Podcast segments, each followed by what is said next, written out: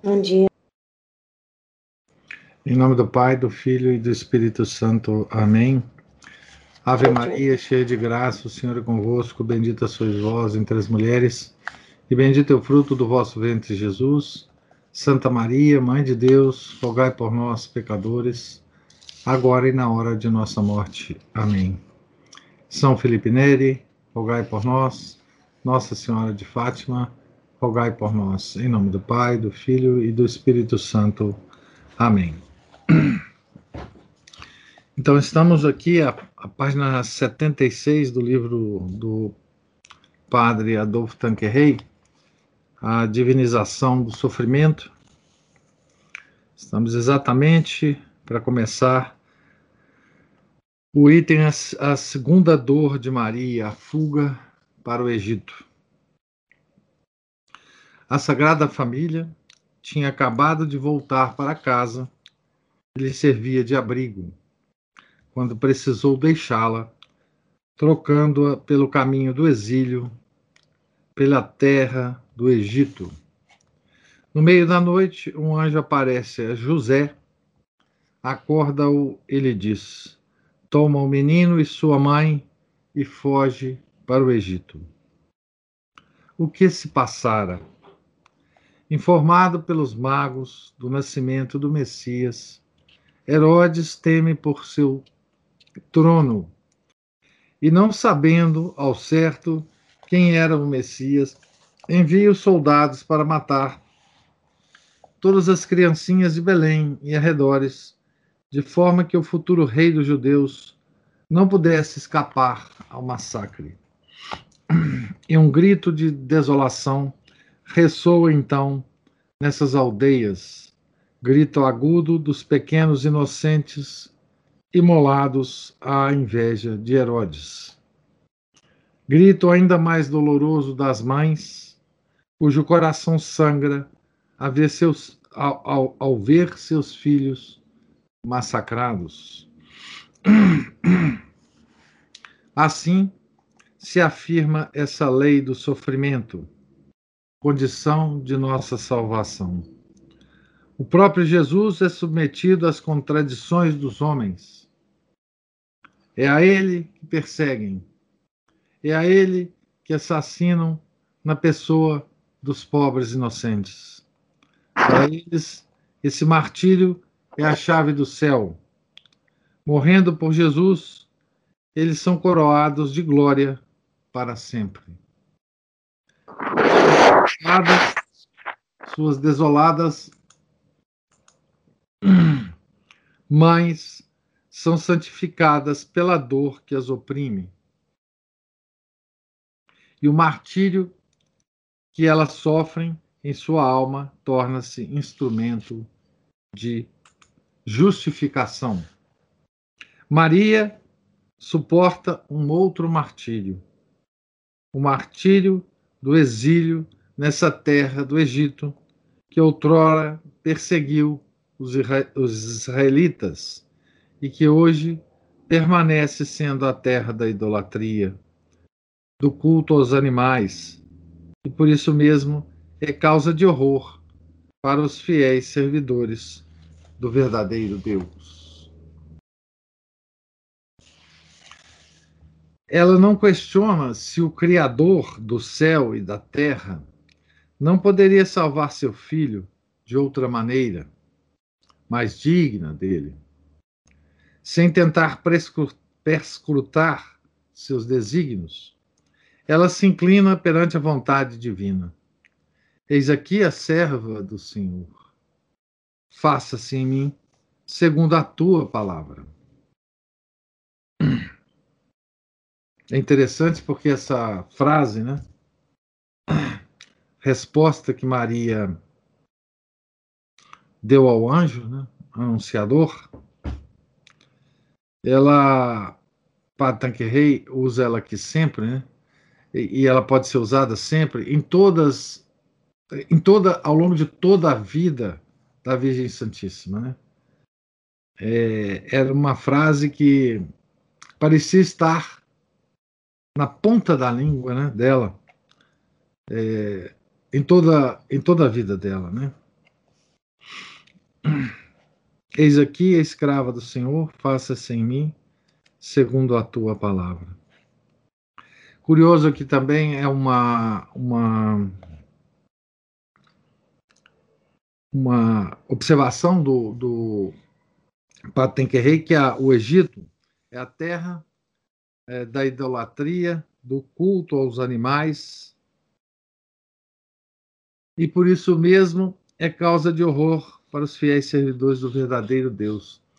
A terra da idolatria, do culto dos animais, né, parece ter se transformado na terra inteira. Né? Hoje nós temos essa esse culto aos animais, né? A Chester tem uma frase muito muito é, profunda a esse respeito e, e muito curtinha, muito verdadeira e de alguma forma é, no estilo de Chesterton, né? Ah, que é o seguinte: é, ele dizia que onde há o culto dos animais, sempre haverá o sacrifício humano. Né? Então hoje a gente vê, de um lado, né, esse culto aos animais, né, essa, essa vontade né, de equiparar os animais ao ser humano, ou de rebaixar os seres humanos a, ao nível do animal, e por outro lado há uma matança dos inocentes, né? É, que deixa Herodes muito bem na, na fita, né? Porque assim, o que o Herodes fez não se compara ao que se faz né, no mundo inteiro em, em termos da, das políticas e das leis que estimulam o aborto, né? Certo? Então, assim, é, o Herodes é, aqui é, é, um horror nessa história, né? Mas nós temos piores Herodes hoje em dia, né? Ah, sem dúvida. O seu coração se aperta ao ver o verdadeiro Deus ignorado nessa terra idólatra, idólatra. E vis animais adorados em seu lugar em templos suntuosos.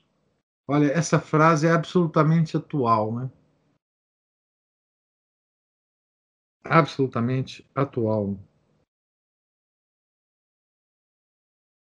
Ah, sem dúvida, o seu coração, coração da Virgem Santíssima, né? Se aperta ao ver o verdadeiro Deus ignorado nessa terra idólatra.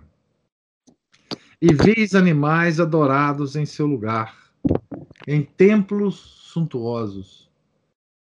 É, os templos suntuosos de adoração dos animais hoje é, são as, as, casas, né? Que eles são. Nós, é, a, a, hoje nós vemos casais, né? Criando três, quatro cachorros e não querendo ter filho, né? Ou gato, ou qualquer coisa, leão, ou qualquer coisa, né? Ador, a, animais adorados no lugar do verdadeiro Deus, né? A, a, a, impressionante a nossa sociedade, né? Como é que as casas que vendem produtos para animais, né? Criados em, em, em casa são tão grandes, né? Tão grandes.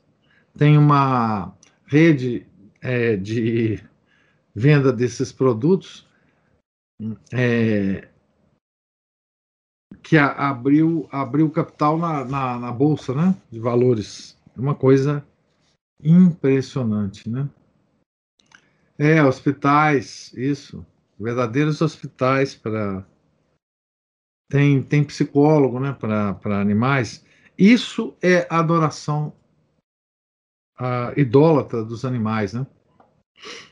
Os templos suntuosos são esses, né? é a, a casinha do animal na, na casa, né? Enfim, nós, nós, nós somos idólatras hoje, né? Mas isso lhe dá ocasião de adorar e amar ainda mais ardentemente aquele que é o único a merecê-lo, e de oferecer-lhe tantos atos de adoração e de amor quanto são os ultrajes que ele ali recebe. Minha alma glorifica o Senhor, e meu espírito exulta de alegria em Deus, meu Salvador.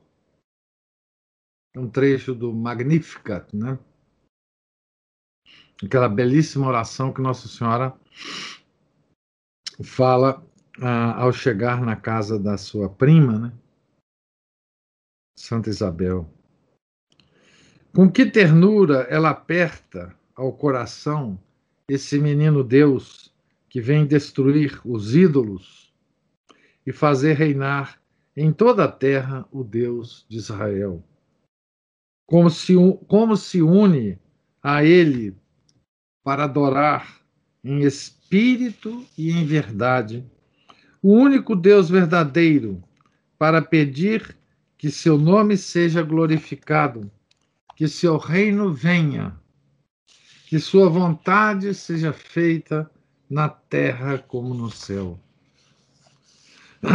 Inflamada de zelo apostólico, ela anseia ardentemente pelo dia bendito em que das solidões do Egito e da Tebaida se levantará um concerto harmonioso de louvores, de adorações, de mortificações e de sacrifícios que repararão a ofensa feita a Deus por tantos atos de idolatria.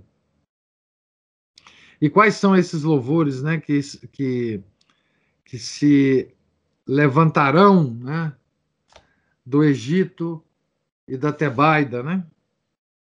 São exatamente dos monges do deserto, né?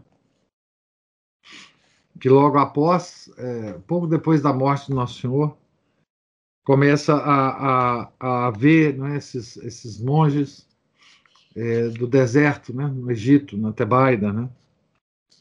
E, sobretudo, pelo grande dia em que já não haverá senão um só rebanho conduzido por um único pastor. Assim, essa estadia em um país dominado pela idolatria serve-lhe de ocasião para exercer o apostolado em união com seu divino Filho. Então, toda a essa essa instituição né, dos mosteiros no mundo, que depois vai salvar o mundo uh, de novo com a queda do Império Romano, né? Ela começa nos desertos uh, do Egito né? e da Tebaida. É também uma ocasião para praticar a submissão à vontade de Deus em meio às contrariedades e tristezas do exílio obrigado a viver entre estrangeiros cuja língua e costumes desconhece, a trabalhar com José para prover ao sustento da família, magoada algumas vezes, vezes pelos sarcasmos e os sorrisos irônicos dos que a cercam, ela sofre pacientemente, amorosamente, todas essas provações unindo-as às de seu filho, pela salvação desse povo no meio do qual vive. Gente, imagina a incerteza né, da Sagrada Família é, nessa vida, né? Imagina uma, uma viagem ao Egito, né? Naquela época, né? E como era ah, como era estar isolada completamente de tudo que ela conhecia, ela e, e São José, não é? e com um agravante.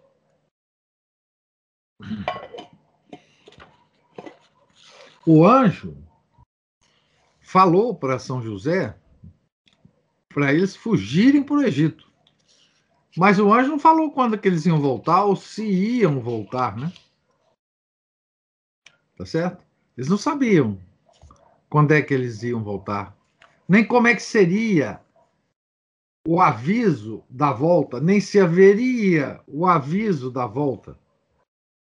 Tá certo?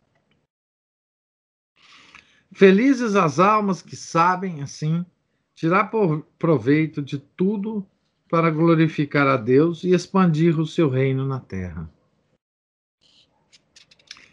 Esquecidas de si mesmas e de seus interesses, elas têm o coração cheio de caridade, rezam pelo, pelos que as perseguem e fazem o bem aos que as maldizem. E assim se mostram dignas do Pai Celeste, que prodigaliza seus favores aos maus como aos bons. Elas não se esquecem de que essa terra é terra de exílio, que sua pátria é o céu. Nele habitam, por antecipação em espírito e de coração. Todas as suas ações têm uma única finalidade aproximá-las do céu e, portanto, de Deus, imitando suas perfeições e, sobretudo, sua bondade e misericórdia. Assim, o exílio parece menos longo e o sofrimento, sofrimento menos penoso. Não é ele, com efeito, o caminho mais curto que abrevia o exílio? Intensifica nossa amizade com Deus e nossa glória no céu? Ó Virgem bendita, que soubestes tão bem aproveitar vossa permanência nessa, em terra estrangeira, ajudai-nos a bem aproveitar a nossa neste vale de lágrimas. Que a vosso exemplo ofereçamos constantemente os nossos trabalhos, nossas contrariedades, nossas dores, para que Jesus Cristo possa reinar mais profundamente em nossas almas e nas das pessoas que nos cercam. Então, obviamente, aqui o padre Adolfo, Adolfo está usando a metáfora né, de que nós também estamos no exílio, né? A nossa pátria é o céu, né? nossa cara pátria, né? E como a Sagrada Família, nós também não sabemos quando nós voltaremos, né? Para a nossa pátria, nem em que condições, né? Item 6. Terceira dor de Maria. A perda de Jesus. a perda de Jesus. É, essa, essa perda de Jesus é, é muito misteriosa, né? muito interessante, muito é, instigante, né? Voltando do exílio, Maria foi para Nazaré, pequeno povoado da Galileia, onde deveria passar longos anos em companhia de José e de Jesus. Que doce intimidade entre a mãe e o filho. Este crescia não somente em idade, mas em sabedoria e em graça diante de Deus e dos homens. Obedecendo em tudo a Maria e a José, e conversando com eles sobre as coisas de Deus, sobretudo sobre o mistério da redenção, cujo plano lhes revelava, pouco a pouco, na medida que convinha a sabedoria divina. Em algumas vezes no Evangelho, né, nós vemos que é, a, a Virgem Santíssima foi entendendo as coisas aos poucos. Né? tudo que envolvia Nosso Senhor, né? Nessa própria, nesse próprio evento aqui, né?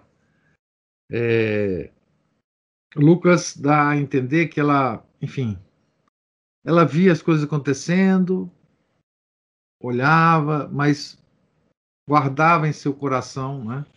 As coisas para compreender depois, né? Quem poderia contar as inefáveis conversas dos serões em família, quando o menino Deus, para descansar seus pais dos rudes trabalhos do dia, falava-lhes afetuosamente do reino de Deus que ele vinha estabelecer na terra. Em silenciosa adoração, eles escutavam conservando e meditando em seu coração as palavras de vida que saíam de seu coração e de seus lábios. No máximo, Maria fazia de vez em quando alguma pergunta discreta, não para satisfazer sua curiosidade, mas para melhor compreender o pensamento de seu filho e o colocar em prática. Imagina se a gente tivesse, né, na mão uma espécie de diário, né? Diário de Maria. É, nesse tempo todo, né? O que, que nós veríamos de ternura, né? De amor nesta sagrada família, né? que Chesto observava muito curiosamente, né? que a, a, a Sagrada Família tinha uma ordem de autoridade exatamente ao contrário da família normal. Né? É, na família normal, na tradição cristã, a ordem de autoridade é pai, mãe e filho. Né? Na Sagrada Família era exatamente o contrário, né? Era filho, mãe e pai.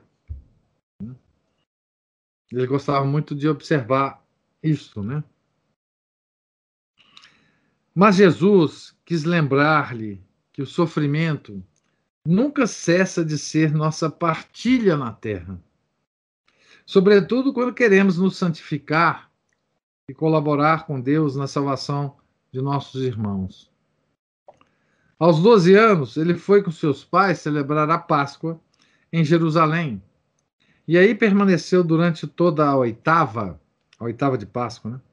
comprazendo-se, sobretudo, em estar no templo, onde prestava homenagem a seu pai.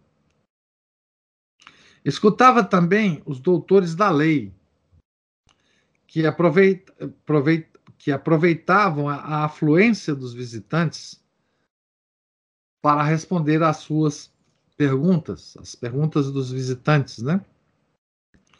Ele, nosso Senhor, os interrogou e respondeu por sua vez, com tanta sabedoria às perguntas que lhe, fizer, que lhe fizeram, que os doutores ficaram admirados. Quando o grupo de, dos peregrinos galileus retomou o caminho rumo ao norte, Jesus ficou no templo. Seus pais, pensando que ele estivesse com alguma família amiga, não se inquietaram. Mas à noite, ao se reunirem para acampar, não puderam encontrar seu filho. Que dor angustiante para seu coração. Se Jesus havia desaparecido, não seria por serem eles indignos de viver em sua companhia? Maria repassava silenciosamente em sua consciência o que teria podido motivar esse desaparecimento. E sua humildade, tanto mais profunda quanto maior era a sua santidade, sugeria-lhe, sem dúvida, várias razões que justificariam a seus olhos esse abandono. Isso só tornava a sua angústia maternal mais pungente e mais dolorosa. Logo ela retorna com José à Cidade Santa, em busca daquele que perdera. Eles viajaram um dia, né? Descobriram essa essa ausência, né? Na noite, né? E aí voltaram, né? Provavelmente à noite, né? Ela e São José, né?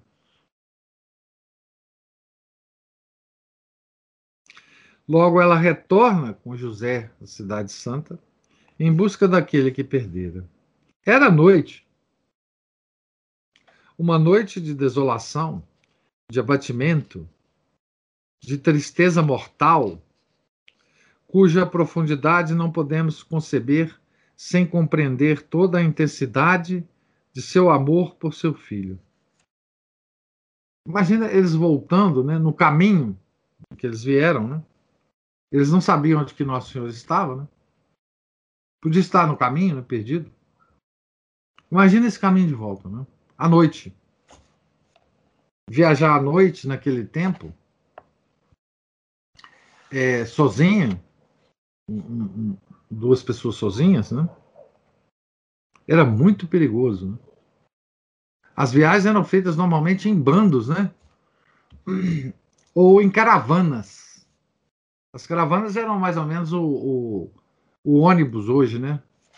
Você contratava uh, uma, uma o chefe da caravana para participar da caravana, né? Esse, essa, essa pessoa, esse administrador de caravanas, né? Eles, é, ele provia né, segurança né, na caravana. Né? Se se houvesse, por exemplo, paradas regulares da caravana, ele iria saber onde parar, ele iria, enfim. Havia bandos de, de,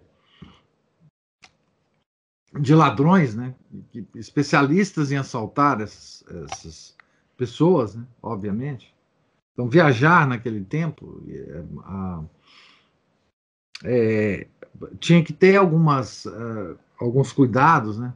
E nessa hora, Nossa Senhora e São José voltaram, simplesmente porque tinham que voltar à noite. Né? Não dormiram, né? Não tinha como dormir, né? Por causa das preocupações. Né? No terceiro dia, depois de muitas buscas infrutíferas, então imagina, eles voltaram e ficaram procurando ele lá em Jerusalém, né? Talvez repassando em todos os lugares que eles estiveram. Né?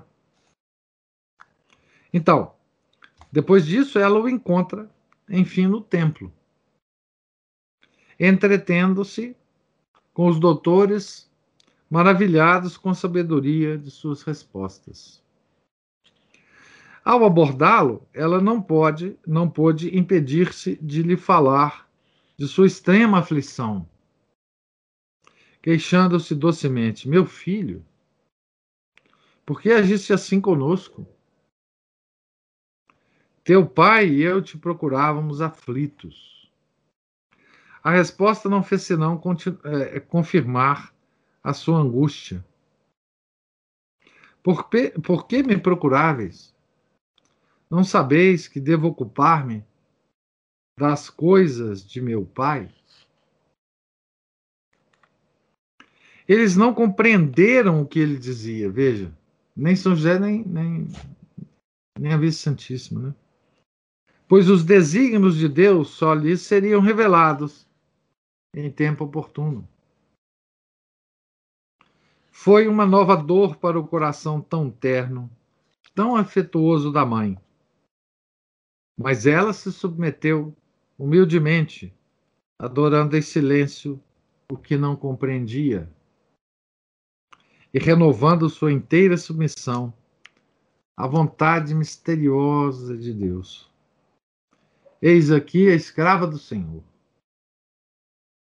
Faça-se em mim segundo a tua palavra. Então, mais uma vez, aplique-se na situação a frase que ela disse ao anjo, né? No dizer de muitos santos, essa dor foi uma das mais pungentes que Maria sofreu. Veja que coisa. Né? O próprio fato né, é, da Virgem Santíssima não ter obtido uma resposta muito clara de Nosso Senhor, né, muito precisa. Ah, eu fiquei aqui porque quando saí não encontrei mais ninguém. Aí tive que ficar aqui com os doutores da lei. É, enfim, alguma coisa que pudesse explicar a estada dele lá, né? Essas palavras de, de, de, de do menino, né? Jesus, é de certa forma é, palavras duras, né? Para uma mãe ouvir. Ah, por que você está me procurando? Meu lugar é aqui. Né? Como se dissesse assim, bom, o meu lugar não é com vocês. Não é, não é isso que Nosso Senhor quis dizer, né? Mas a, a imagina a, a Virgem Santíssima, né, que já estava se culpando é, ao longo desses três dias, né, se culpando é, da, da perda de, do, do menino Jesus, né, quando o encontra, obtém essa resposta, né? E aí, é por isso que os santos dizem, né? Da intensidade dessa dor, né? Encontramos aí um ensinamento profundo. Na vida espiritual, às vezes Deus se compraz em desaparecer, em tornar-se invisível aos olhos interiores de nossa alma. Ele não a abandona, mas nós não temos mais consciência de Sua presença e somos invadidos pela desolação e pela escuridão da noite culpados ou não, nosso primeiro dever é de partir ansiosamente, humildemente, em busca daquele cuja presença perdemos.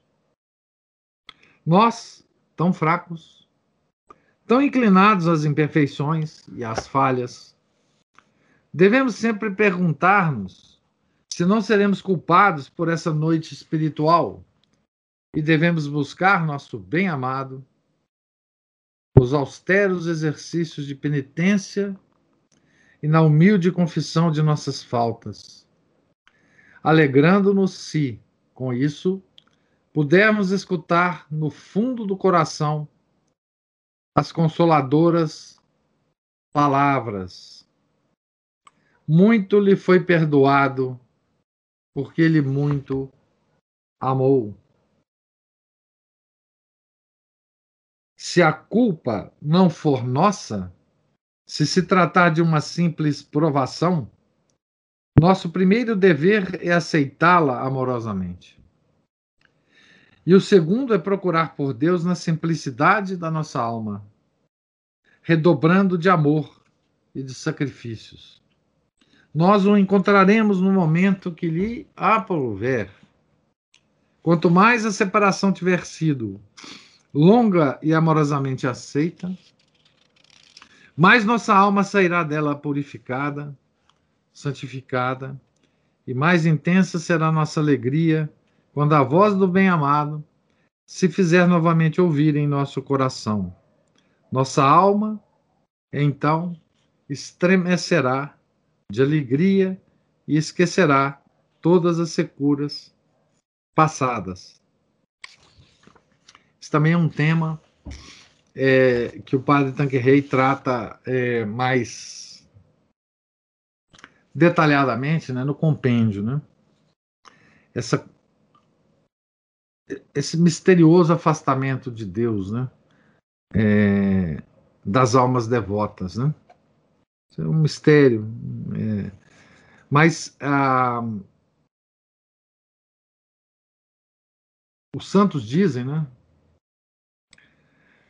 É, que as, as orações mais meritórias que nós podemos fazer é aquelas naqueles dias, naquela, naquele período, né?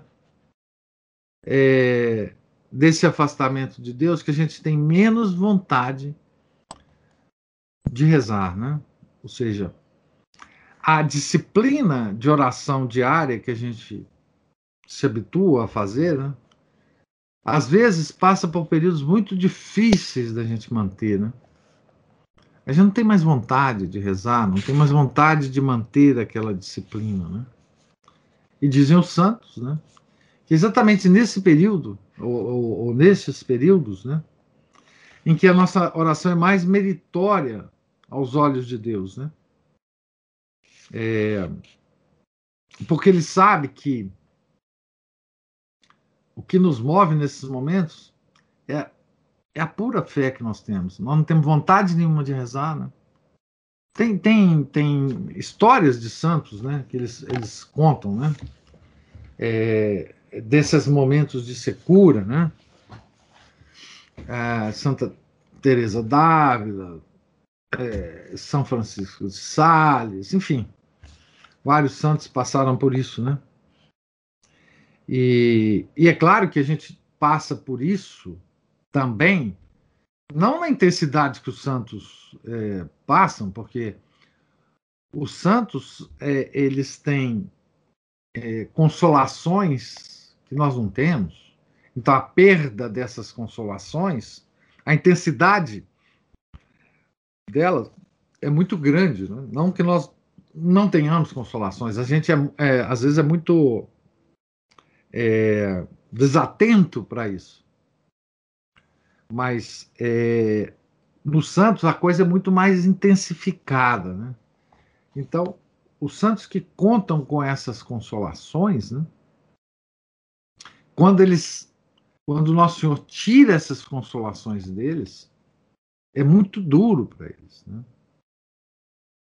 Há santos que reclamam de Deus, né? O tanto de consolação que eles recebem, né? Olha, o senhor para com esse negócio aí, porque eu não vou aguentar viver com tanta consolação, né? Espiritual, né? Porque essas consolações é, às vezes debilitam fisicamente o, o santo, né?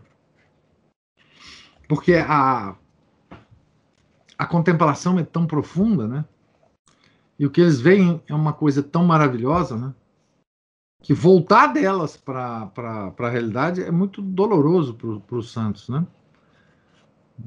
Um dos que eu estou lembrando aqui agora que reclamava disso era é, São Francisco Xavier, né? Francisco Xavier, às vezes quando reclamava né? da, do tanto de consolação é, que Nosso Senhor é, alguns outros santos tinham que que usar de técnicas quase que circenses, né, para manter um, uma certa conexão com a realidade física, né? É, por exemplo, a gente sabe da história de São Felipe Neri, né, que a, levava um, um, gato, um cachorro para o altar quando ele estava celebrando, né? Porque senão ele entrava em êxtase.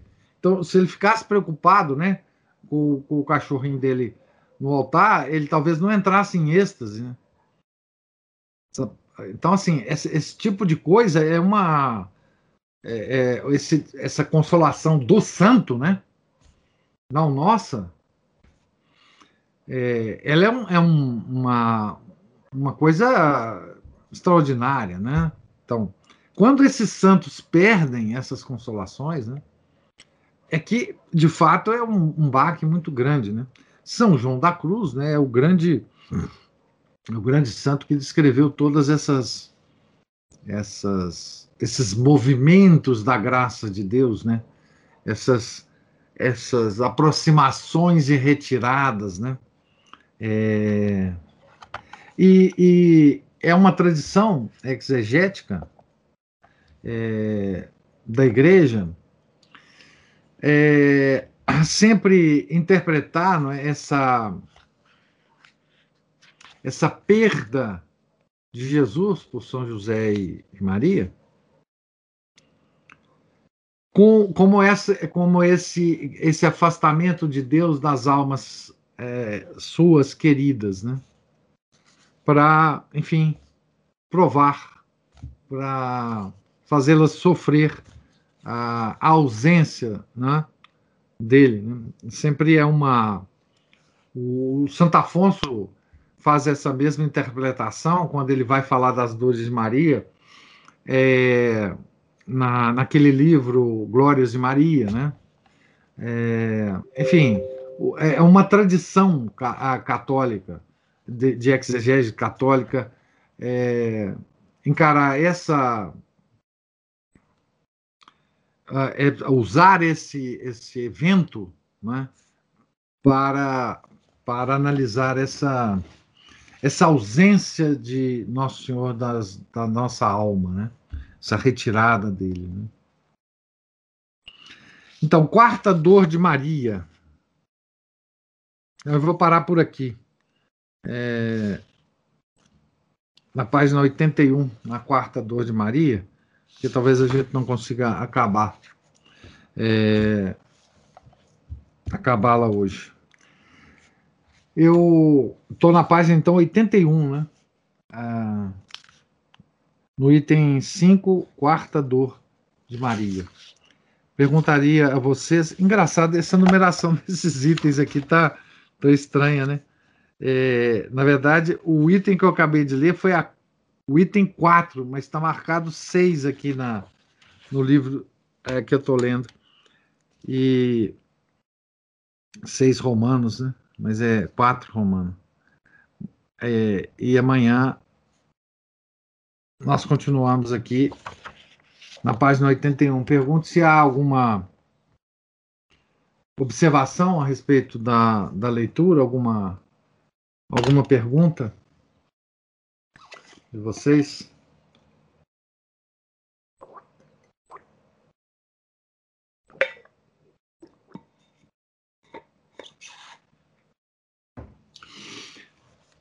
Então, não havendo Deus lhes pague pela, pela presença.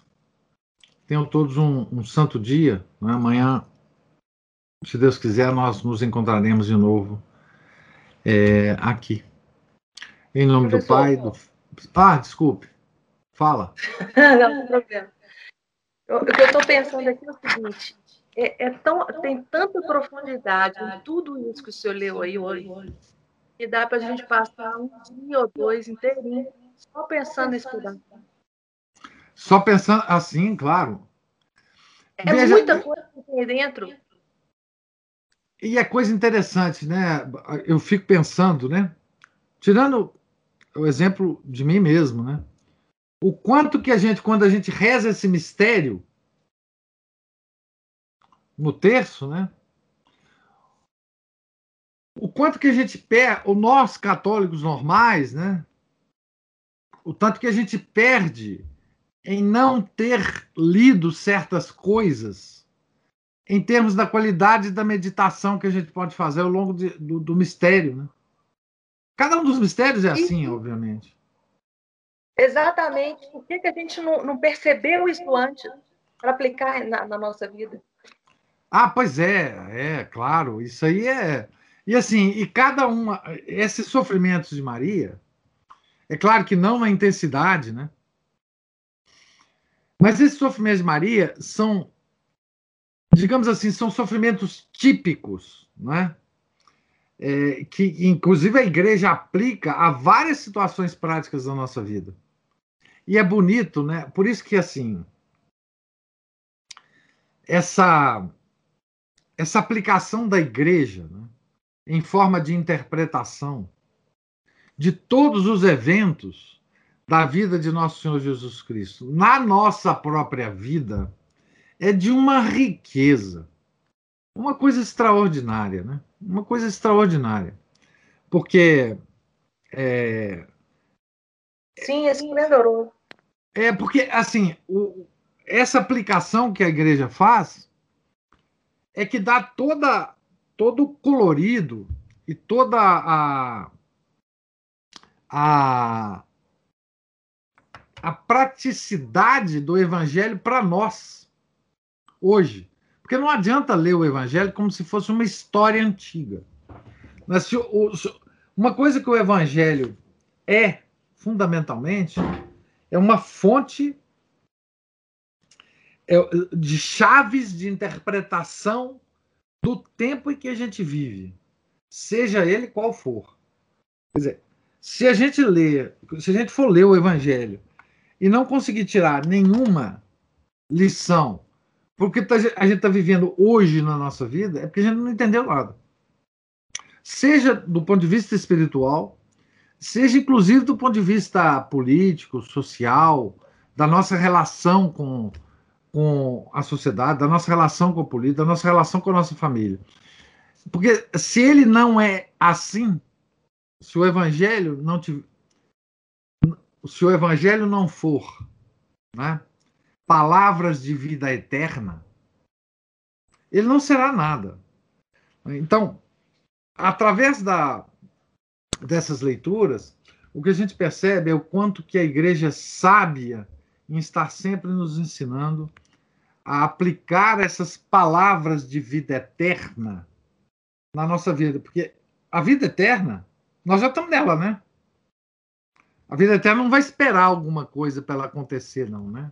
Ela já, já, nós já estamos nela, né? Aline, pensando como perdemos Nosso Senhor, a dificuldade de reencontrá-lo. Pois é, pois é. é. Reencontrar, o caminho de reencontro do Nosso Senhor é o que Maria e José fizeram, né? É procurar. Procurar com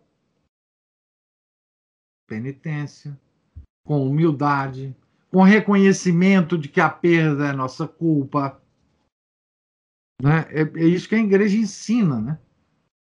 É, como procurá-lo. Né?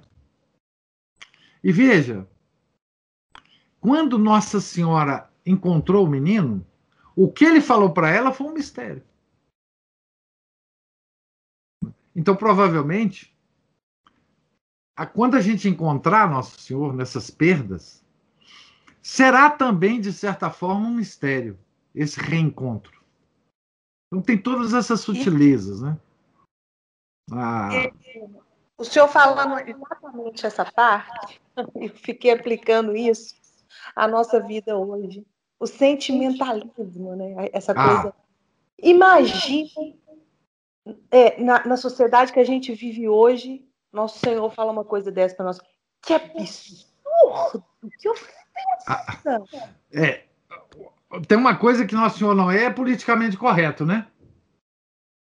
Porque assim, como é, é assim, ele vai dar uma resposta mais ou menos parecida com essa, né? Pô, você está me procurando, eu sempre estive aqui do seu lado, pô, por que você nunca me encontrou? Entendeu? É, assim, enfim. É, e isso será sempre um baque, né? Sempre um baque. Sempre um mistério. Se for um mistério para a Virgem Santíssima e São José, imagina o mistério que é para nós, né? E o que, que ela fez? Ela teve humildade de aceitar o mistério e de esperar mais tempo para entender. Não, uma hora eu entendo. Eu vou levar esse menino para cá, porque eu já, eu já encontrei ele. Ele me falou uns negócios aqui que eu não entendi. Mas uma hora eu entendo. Né? Uma hora eu entendo. A sociedade está precisando remoer mais as coisas, né? Que escuta, ao invés de tomar atitudes é, intempestivas, né? É exatamente o que a gente está vivendo. E emitir opiniões, né? A é, gente tem opinião sobre tudo, né? É, exatamente. Se a gente conseguisse ouvir e calar como Nossa Senhora e pensar e remoer aquilo ali, muita coisa poderia ser sanada. É, tem uma tem, tem, uma expressão bonita lá no Lucas que ela era assim, ela guardava tudo em seu coração, mas é, olha, olha como ela era discreta, né? Como ela era é, como ela tinha esperança, falava assim, não, eu não estou entendendo esse negócio aqui não, mas eu vou, eu vou esperar um pouquinho. Eu não vou falar nada não, né? Imagina essa volta dela a, com o Nosso Senhor e São José para Nazaré. Ela podia ter enchido o Nosso Senhor de pergunta. Vem cá, mas o que, que, é isso? Pô, mas você some tal, não sei o quê. Para... Guardou tudo em seu coração. Né? Discretamente. A gente não sabe mais fazer isso. Né? A Aline está fazendo bem isso, estava aqui sempre. Frase verdadeira. É, ele nunca saiu de lá, né? Sabedoria dos antigos, duas orelhas para ouvir, só uma boca para falar. Isso é, é, Tem uma carta de São Tiago, né? Aquela frase, ô, ô, Juliana, que você falou que ia pregar aí, é, da ira, né, de São Tiago. Nada na minha cama, pode deixar que eu vou ler ela para você. A, a, a, a ira de Deus, peraí, como é que é? Todo homem deve ser pronto para ouvir, porém tardo para falar e tardo para se irar, porque a ira do homem não cumpre a justiça de Deus. É isso aí. Na, é, isso é a carta de Santiago, né? É, então, assim, é, é isso, né? E, e a beleza das obras é, dos grandes uh, uh, interpretadores das Sagradas Escrituras é isso, né? Eles, eles, de fato é, eles, digamos assim, eles descobrem para nós as fontes e as riquezas que tem escondido no Evangelho, né? que numa primeira leitura, sem esse sem essa ajuda da, da exégese católica, a gente nunca descobriria, né? É o que acontece com os protestantes, né, que querem ler aquilo e interpretar do jeito que, enfim. A sessão de perguntas e observações está bastante proveitosa, grato. Ô, Felipe. Não, eu acho que a leitura é melhor, viu? Isso aqui é. Mas. Uh... Mas então, assim, a. Por isso que, por exemplo, uma obra, né, como a do a do São Tomás de Aquino, né, que é uma obra puramente de interpretação, todo o tesouro de interpretação é, é, tão importante, né? A Catena Áurea, né? que é uma, uma, um tesouro, né? Do, dos padres da igreja interpretando os evangelhos, né? É, enfim. Ia falar isso agora com essas leituras, professor, vejo como eu era protestante em relação ao evangelho. Não, mas isso todos nós. É, isso aí é o seguinte: nós, cada dia, a gente descobre que no dia anterior a gente era menos católico, né? À medida que a gente vai tendo acesso às fontes é, magistrais do ensinamento católico. Isso é normal, Aline, fique tranquila, porque isso aí, todos nós vamos descobrindo isso todos os dias. Não há como evitar isso, não, né? É, o, o, que nós temos que manter é sempre o desejo de ser católicos. É, é, isso... E eu vou dar um aviso para quem está aí, ó. Quem não fez o retiro de Santo Inácio ainda, pode saber que não é católico, não. Só vai ser depois que fizer. É, o retiro é um impacto absolutamente. O retiro de Santo Inácio é, é um impacto realmente muito, muito grande, né?